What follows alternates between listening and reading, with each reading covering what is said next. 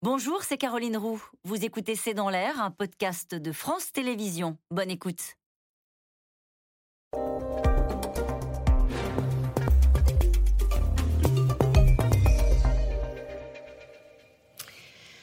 Bonsoir à tous, bienvenue dans ce nouveau rendez-vous. C'est dans l'air l'invité. Je reçois aujourd'hui Dominique Schelcher. Bonjour, vous êtes euh, président de Système U. Alors je ne veux pas être désagréable, mais je vais commencer cette interview en parlant de la concurrence. Je vais vous parler de Carrefour, qui a annoncé hier le blocage des prix euh, de 100 produits au quotidien euh, pendant 100 jours pour soutenir le pouvoir d'achat des Français. Est-ce que c'est une bonne façon d'aider les Français à faire face au choc de l'inflation?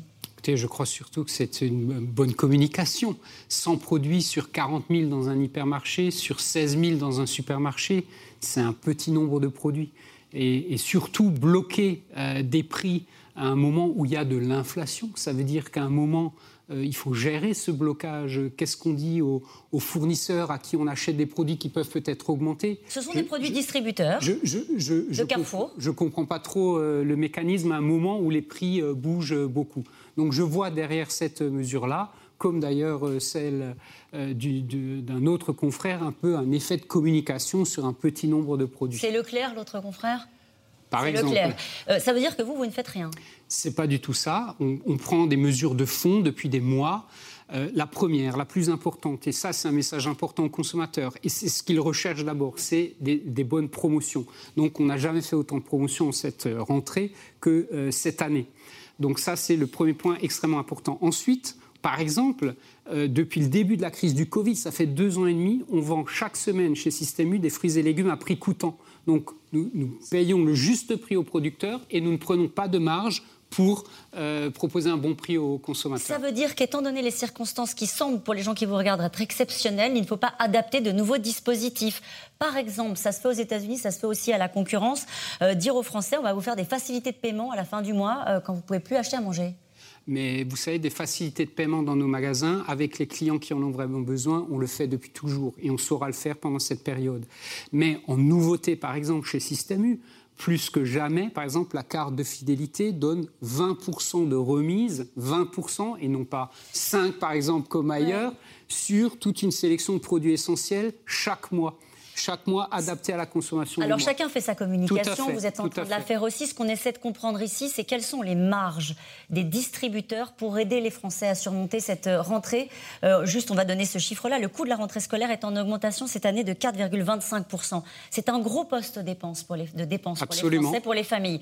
Que, quelles sont les marges de manœuvre des distributeurs? Si on met de côté euh, la carte système U et, ce que peuvent faire les concurrents Eh bien là, je vais vous répondre de manière, en prenant beaucoup de recul, il faut repenser la consommation. Et qu'est-ce qu'on fait chez U sur la rentrée des classes depuis deux rentrées? On propose des produits en vrac. Le stylo à l'unité, euh, la gomme à l'unité, plus d'emballage. Donc c'est moins cher parce qu'il n'y a plus d'emballage. Et en plus, c'est euh, durable et responsable parce qu'on produit moins de plastique, etc. Donc derrière ce qui se passe, il faut apporter des réponses à de court terme, bien sûr, et on le fait, c'est notre responsabilité pour accompagner les clients. Mais en plus, je crois, par rapport à tout ce qui se passe, il faut prendre des mesures plus durables. Et là, par exemple, sur la rentrée, c'est le cas. Les gens n'ont plus envie d'acheter 16 euh, stylos bah, comme on le faisait avant. Ils peuvent plus. Ils peuvent plus et ça n'a plus de sens. Donc il faut répondre à ça. Ça veut dire changer nos habitudes de consommation. Ça veut dire aller vers une forme de sobriété, même de décroissance pour le patron d'une enseigne de grande distribution Moi, je ne vais pas utiliser le mot décroissance, bien évidemment, c'est pas possible. Par contre, de sobriété, d'acheter différemment et plus adapté à notre époque et aussi à, cette crise climatique et tout ce qu'on a vécu cet été. Est-ce que certains fournisseurs industriels profitent de la situation? Est-ce qu'en ce moment-là, en ce moment, dans le moment qu'on est en train de vivre, euh, il y a des augmentations d'opportunités? Est-ce que vous le constatez, ça?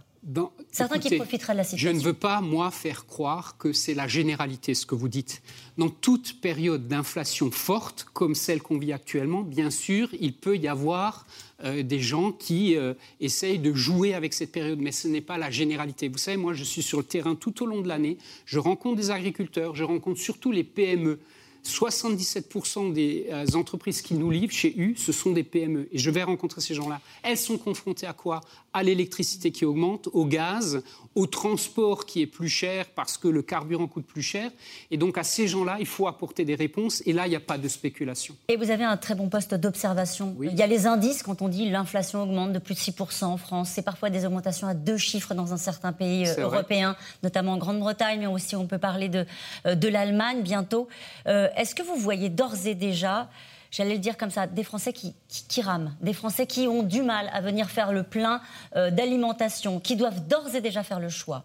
Ils commencent à arbitrer, mais ce qu'on peut dire à la sortie de l'été, on y est là, les Français quand même cet été se sont fait plaisir en vacances. Ils nous ont dit, même si j'ai pas beaucoup d'argent, j'ai besoin de changer d'air et je prends des vacances. Par contre, au retour, là, ils commencent à arbitrer et, depuis quelque temps. On achète des produits moins chers, on achète parfois moins de fruits et légumes parce que c'est cher dans le panier. Oui, il y a de l'arbitrage. Est-ce que l'augmentation euh, de l'inflation est arrivée à son pic?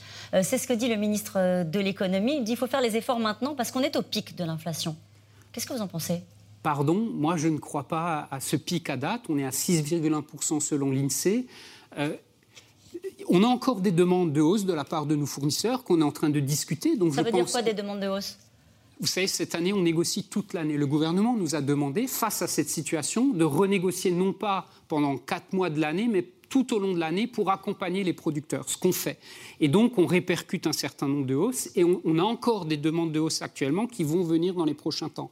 Ce que j'observe simplement, c'est un peu un ralentissement. Mais pour autant, je pense que le, chiffre de 6 n'est pas au bout. Un ralentissement, pour que ce soit bien clair, un ralentissement des hausses Un ralentissement des hausses, absolument. Un peu moins que ce qu'on avait avant l'été. Vous aviez été un des premiers, c'était au printemps dernier, à alerter les consommateurs et à dire attention, on pourrait avoir une inflation qui va aller euh, aux alentours de 10%. À l'époque, on en était très loin et on s'était dit il est très pessimiste.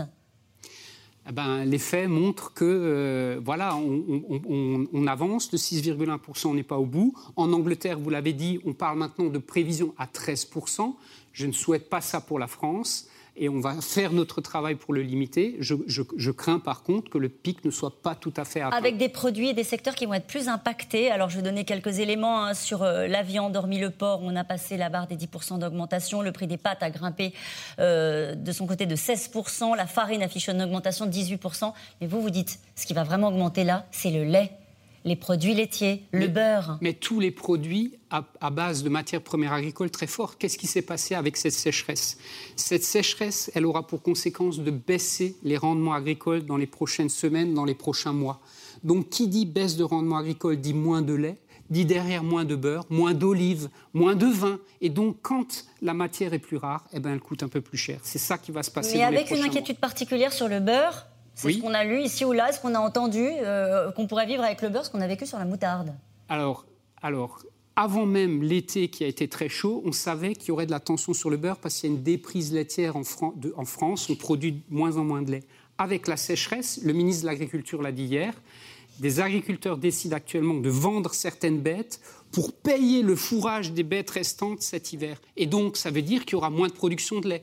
Donc, je n'ai pas la réponse, il faudrait demander aux agriculteurs, mais je crains, je crains qu'il y ait moins de lait et donc derrière moins de beurre, puisque le beurre est fait avec la matière Que pensez-vous de la politique qui est mise en place par le gouvernement qui consiste à dire, bah, pour l'instant, pour faire, on va faire le dos rond collectivement on appelle ça pour certains la politique du chèque, en tout cas un accompagnement des boucliers tarifaires euh, pour aider les Français euh, à passer ce cap-là Écoutez, euh, la toile de fond la plus préoccupante derrière tout ça, c'est le prix de l'énergie. Et là, je pense que le gouvernement a raison mm. d'accompagner les Français, peut-être d'accompagner aussi les entreprises. Et, je pense, parce que là, tout le monde est en train de se rendre compte que se chauffer, euh, faire tourner l'entreprise avec l'électricité l'hiver prochain va coûter extrêmement cher. Donc sans ces mesures-là, euh, je pense que la situation serait bien plus grave. Donc oui, le gouvernement a raison d'accompagner, et particulièrement les plus modestes. Merci beaucoup Dominique Schelcher. Nous poursuivons euh, cette discussion demain, d'ailleurs avec Bruno Le Maire, hein, qui sera mon invité.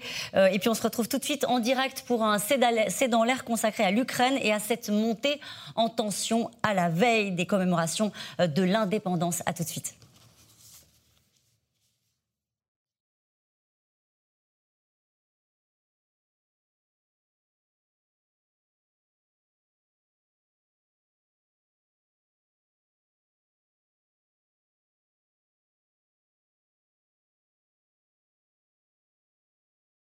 Le problème, c'est que tout le monde ne voit pas à quel point c'est un malheur pour un pays que de produire du gaz et du pétrole commencer à le sentir. Euh, parce qu'ils ont en plus des problèmes, enfin, une problématique électorale. ou autre.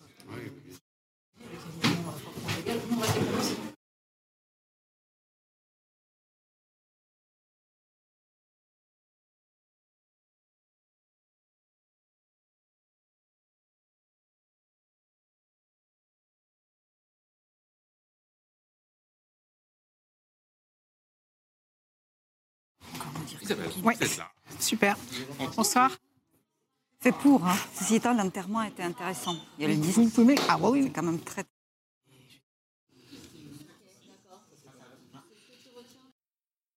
C'était C'est dans l'air, un podcast de France Télévisions. Alors s'il vous a plu, n'hésitez pas à vous abonner. Vous pouvez également retrouver les replays de C'est dans l'air en vidéo sur France.tv.